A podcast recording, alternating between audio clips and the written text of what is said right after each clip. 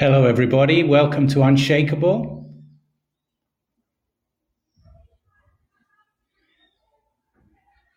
I'm going to uh, attempt to do two things at once. I'm going to attempt to watch your comments as they come at the same time as I pass the message to you. Hello, Manasseh. Hello, London. Thank you for your message here. It's a joy to be with everybody, wherever they're watching, wherever you're watching, wherever you are. And uh, for this next half an hour, I look forward to sharing a message with you in this time of quarantine. I see Benoit is with us from France. Praise God. Hello, Benoit. Ça va bien? Hello, Michael. Greetings. Benedetti, I don't know where you are, Benedetti, but a paz do Senhor.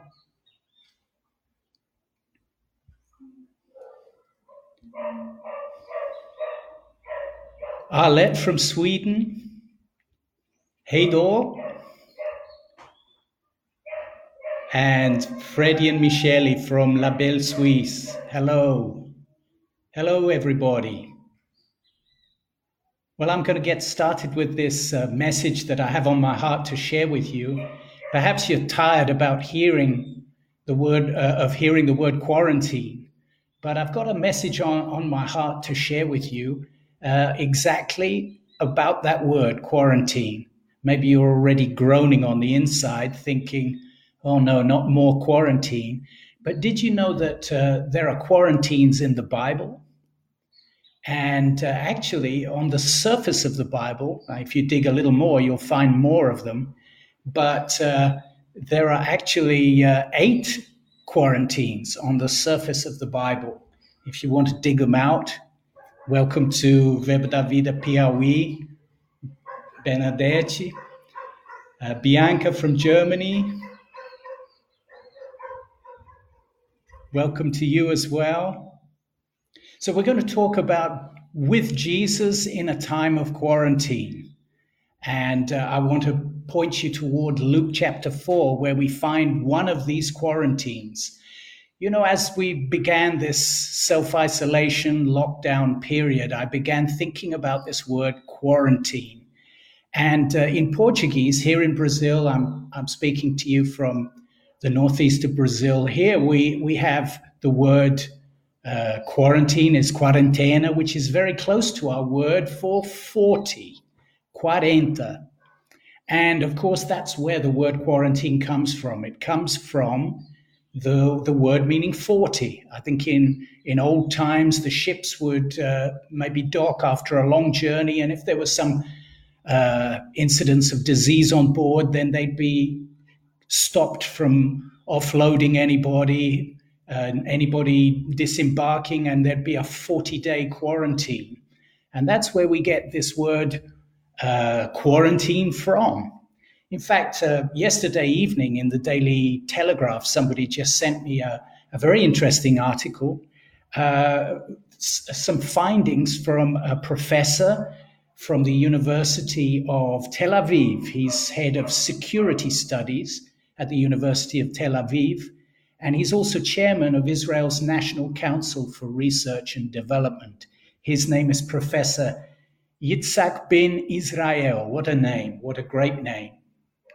And uh, he has and his team have been researching the the development of this disease, uh, this virus, COVID nineteen, and he sees, according to his uh, analysis, which is yet to be peer reviewed by others and yet to get much feedback from the scientific community. He himself is not an epidemiologist, but he has uh, expertise in, in analyzing statistics and so on.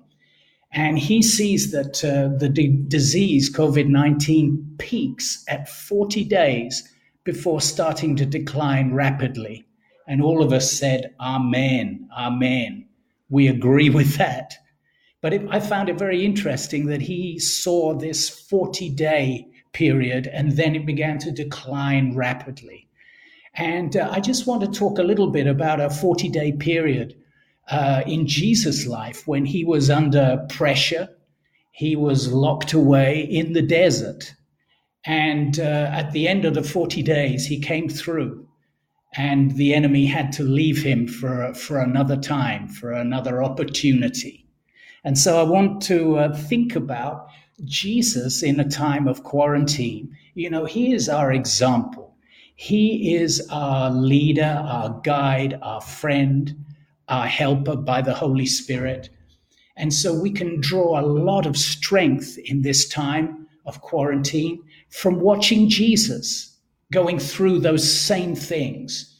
And so uh, I want to I want to, us to look from Luke chapter 4 just a few verses. I want us to see how Jesus went into a time of quarantine, 40 days in the desert, and how he came out of it. And of course, the part in the middle, which is is the most important part because without the part in the middle, he would not have come out the way that he did. And I'll give you the punchline now because I think uh, you, you'll want to know if you don't know already where this is going. You know, Luke chapter 4, verse 1 says that Jesus went uh, led by the Spirit into the desert, and that he went full of the Holy Spirit. Full of the Holy Spirit. He'd just been baptized in the Jordan on his 30th birthday. The Holy Spirit had come upon him. He was empowered for life and ministry to serve his Father and do the will of his Father, uh, anointed by the Holy Spirit. And then he is led by the Spirit into the wilderness but then it does say in verse 14 of the same chapter, it says that after the 40 days, then Jesus returned in the power of the Spirit to Galilee. He returned in the power of the Spirit. And I find this very interesting to see how Jesus entered full of the Spirit into this time of pressure, this quarantine that he went through in the desert, and how he came out the other end in the power of the Spirit. We might think, well, he's full of the Spirit. What more could he need? But evidently, he was led by the Spirit, and it helped him to have that period of 40 days because on the other end of that, he came out in the power of the Spirit. You know, you can be full of the Spirit.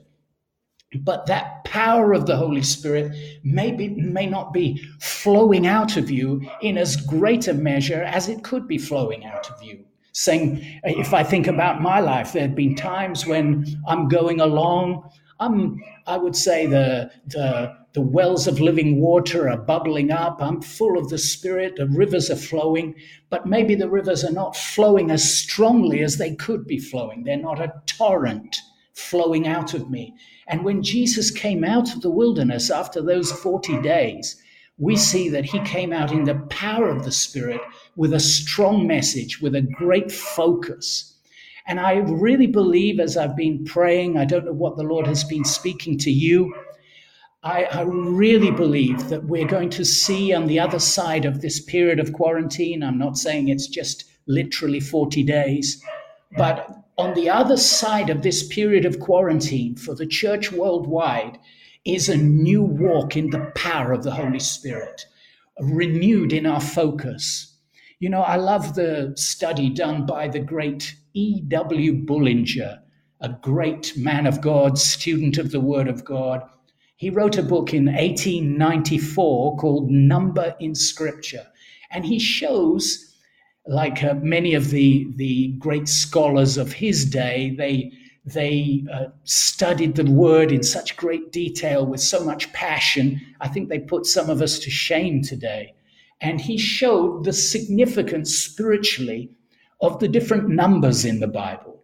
And he talks about, uh, for instance, the number five being the number of grace, the number eight being the number of resurrection, renewal, and revival. And of course, he talks about the number 40 being the number of testing. And he shows these eight periods of quarantine or 40 days that we find on the surface of the scripture. Of course, three in the life of Moses, We find, uh, first of all, Moses on the mountain in the presence of God, receiving the, uh, the Ten Commandments. He spent 40 days. Then, uh, after that, he spent another 40 days after the rebellion of the people at the time of the golden calf, and he was interceding on behalf of the people. Then, of course, there were the 40 days of the spies who went out, the 12 spies who went into the promised land and spent 40 days, came back. So, three 40 day periods in the life of Moses. In the life of Elijah, we have a 40 day period where he went into the wilderness after a great victory that he had, and, uh, and God ministered to him in the wilderness. And then in the life of Jonah, he spent 40 days preaching to Nineveh, preaching repentance, and uh, Nineveh turned. It, it was one turn round from the king downwards. There was a turning in Nineveh, and they were spared some things. And then finally, who, who thinks they're shut in at home and, and locked down? Think about Ezekiel, uh, 40 days lying on his right side because the Lord told him to. So you talk about a lockdown. You've got a lockdown right there. Who wants to be the prophet Ezekiel at this moment? Maybe you're feeling uh, something similar locked into your house for a long time. But uh, relax, uh, it's for a season. And then finally, we come to the life of Jesus, two 40 day periods, one at the beginning of his ministry, and then one after his resurrection, when he spent 40 days in and out, appearing to his his uh, disciples. He wasn't uh, he wasn't locked down in any way. Very different from his first quarantine, which was in the desert. And so I want to focus on this time that he spent in the desert, and let's think a little bit about how he entered the desert. You know, he entered the desert full of the Spirit, and he entered the desert with something ringing in his ears. I don't know what your experience was uh, as you came into this outbreak of this disease, COVID 19. You know, this disease, COVID 19, the word COVID gives me, I know it's a, an acronym, but it gives me a reminder of a word in Portuguese. COVID sounds like covarde, which means coward in Portuguese. And if you look at how this virus operates, it's a cowardly virus. It attacks the, the vulnerable, the elderly, those who are already weak with underlying conditions that make them vulnerable. And so it's a cowardly disease. It bears the mark of the, of the devil truly because he's a creature of fear and cowardice. It certainly does not bear the mark of, of the character of God. And so here uh, we see, uh, as we went into this time of, of uh, the virus breaking out around the world. I don't know. I don't know what your experience was in your church, but here uh, where we live, the church was in a good good season. Great things were happening. The, the Holy Spirit was moving. We could sense momentum from the beginning of the year. And I'm not saying that that momentum has been cut off. It's just been a lot of it's been transferred, as it probably has for you, online and God is still taking the word and moving by his spirit across the world uh, through the internet. But uh, I think about Jesus. He went into the wilderness in good shape. He went in with those words ringing in his ears This is my beloved Son, in whom I'm well pleased. This is my Son, my beloved. I'm well pleased with him. He didn't have anything to prove. He didn't have anything to, to try and convince himself. He was sure of his identity as a son, beloved of his father. And I see the church in this time of quarantine. We've received through many years good teachings reminding us of who we are in Christ. We know who we are. We know who God has called us to be as the church. We're called to be not just servants, but sons, sons of God, his children, his beloved. And what a privilege that is to be his beloved and to know his pleasure, to know that he is, he is pleased with us. We're not trying to do things to perform, to gain his approval and his pleasure. God is already pleased with his church. He loves his church because his church is named with the name of his son and he's pleased with his son. So he went, Jesus, into the wilderness already with that in his consciousness. I'm loved. And he was full of the Spirit. He knew that his Father was pleased with him. But as he went in there, there was a need for him to focus in those days. He was led by the Spirit. I'm not saying this disease was, was uh, organized or coordinated or commissioned by God the Father. I don't say that. I don't believe it was. I believe it's the result of sin. I believe it's the result of, of human sin, yes, and the devil has very much taken advantage of, of this moment to do all kinds of damage. But God is even more able to take advantage of a moment like this and prepare his church for what is ahead. And that's really the heart of the message that I want to share with you is let's cooperate with Jesus in this time of quarantine and let's walk with him and let him do in us what he needs to do in his church to prepare us for what is on the other side of this quarantine. And you know, Jesus has, ha, has some things to share with his church. He wants to focus his church in the same way that I believe the Father and the, the Holy Spirit ministered to Jesus in that time in the wilderness. Of course, the devil was tempting him. We know that not only at the end of that period, it was a time of pressure, but it was also a time of great ministry and focus. I love how Mark's gospel puts the sums up the quarantine. You know, Mark was written to the Romans, and the Romans wanted action. They didn't want a lot of details. So Jesus comes from the baptism. He comes out of there with the voice ringing in his ears uh, You're my beloved Son, in whom I'm well pleased. And straight away he goes into the, the desert, and it says he was there 40 days being tempted by the devil, by Satan. And then it says, And he was with the wild beasts, and the angels ministered to him. I don't know what you feel like locked up in your house, whether you feel like you're with the wild beasts as well. I don't know. Maybe children are going crazy. Maybe, uh, maybe your spouse is going crazy. Maybe everything's going crazy. Jesus spent those 40 days with the wild beasts, but thank God the angels were ministering to him. And that's, that's something very powerful.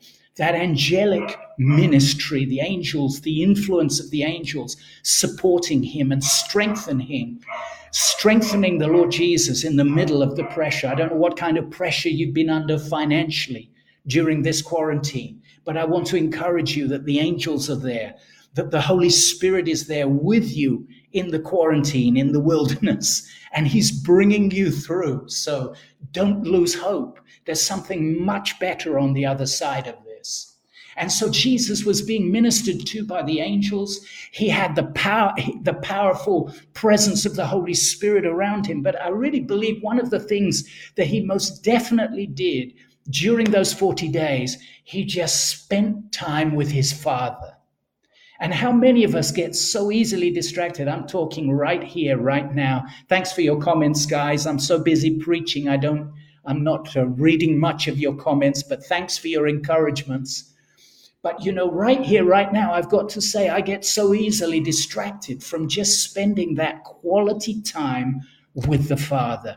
And that's what he did in the desert. I know, I can tell by the way he came out of the desert and by the way he spoke that he heard from God, that he spent time with his ear pressed against, if you like, the, the, the, the, the breast, the chest of his father, hearing his father's heartbeat, and being reassured and strengthened in the mission that God was giving him.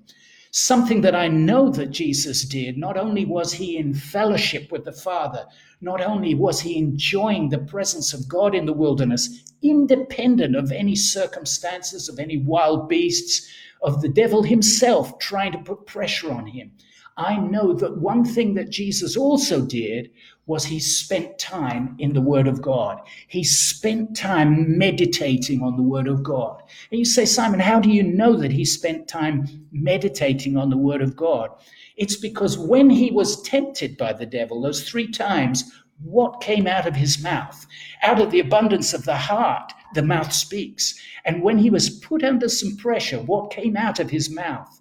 Not fear, not self pity. Oh, here I am. I'm hungry, my stomach's rumbling, and now you come and attack me and and, and make me try and doubt that I'm a son of God and what is all of no, he just spoke the word of God. He used the sword of the spirit because that's what he'd been meditating on. You know, I had a an interesting experience many years ago when I was offered the chance to teach some courses in a Bible school in Eastern Europe, and they sent me the choice of all the courses.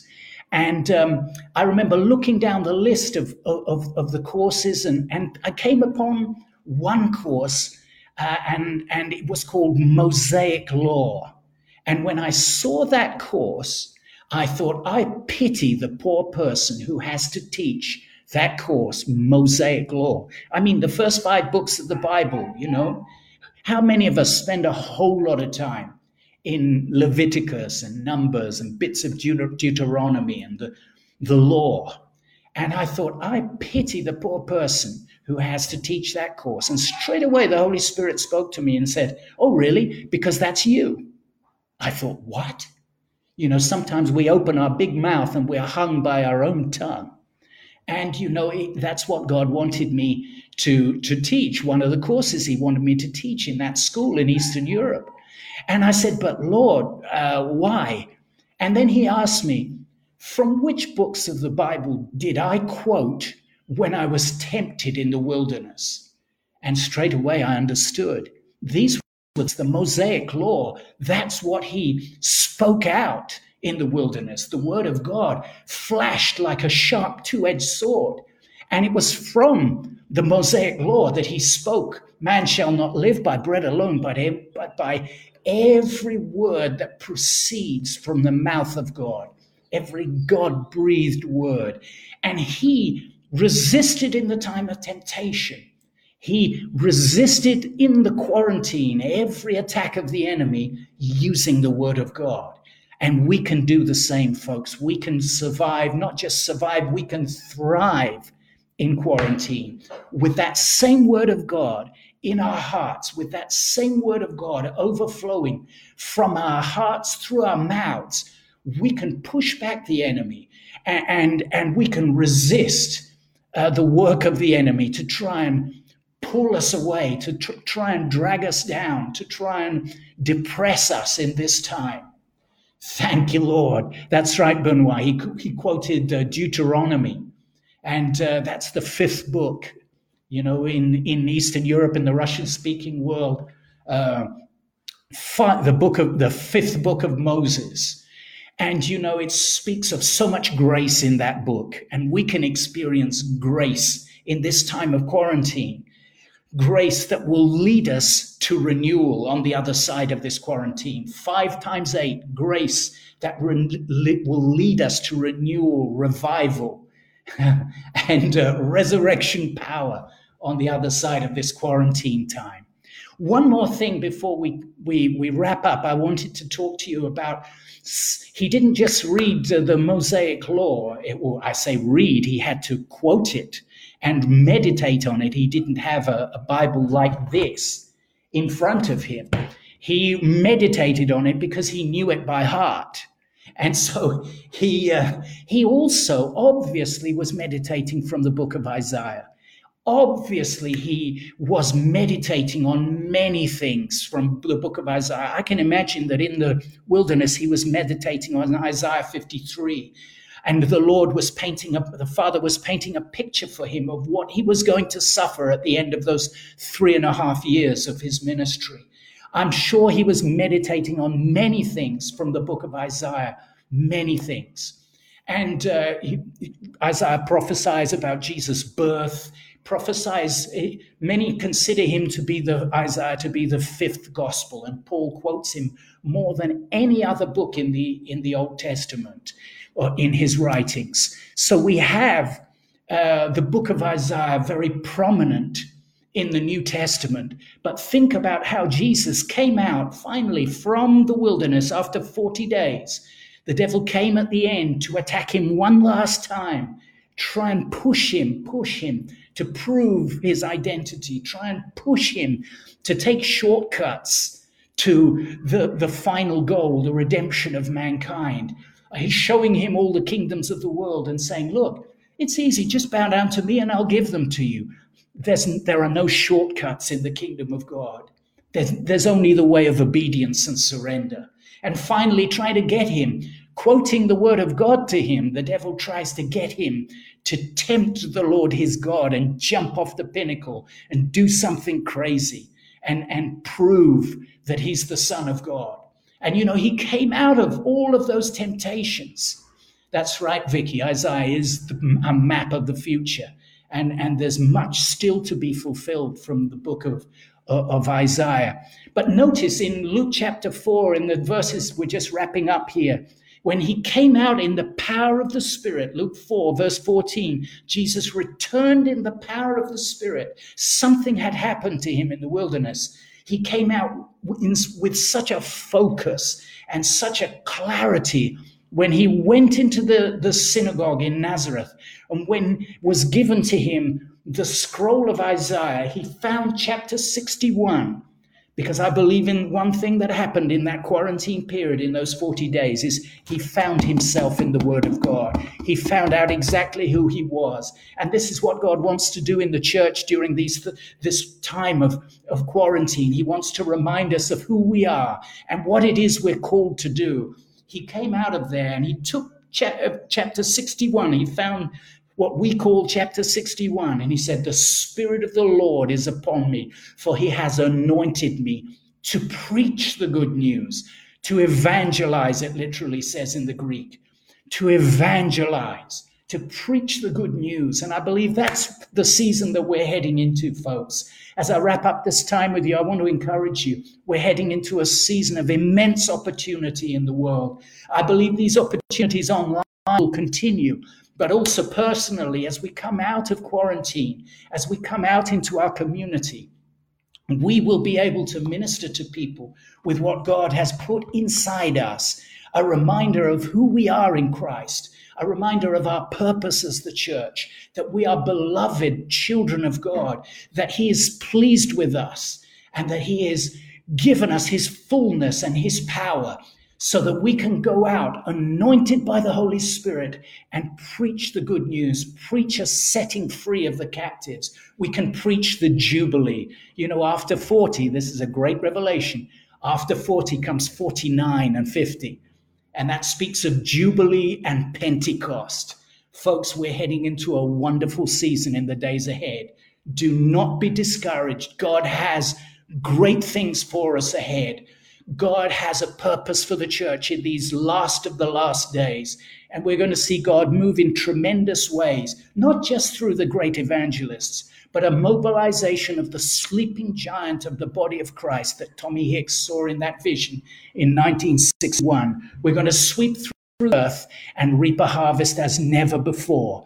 Let's leave this place of quarantine in the power of the Spirit. I love you all. Bless you all. Thanks for being with us. And there's more coming up here on Unshakable. Different language, but it's the same word.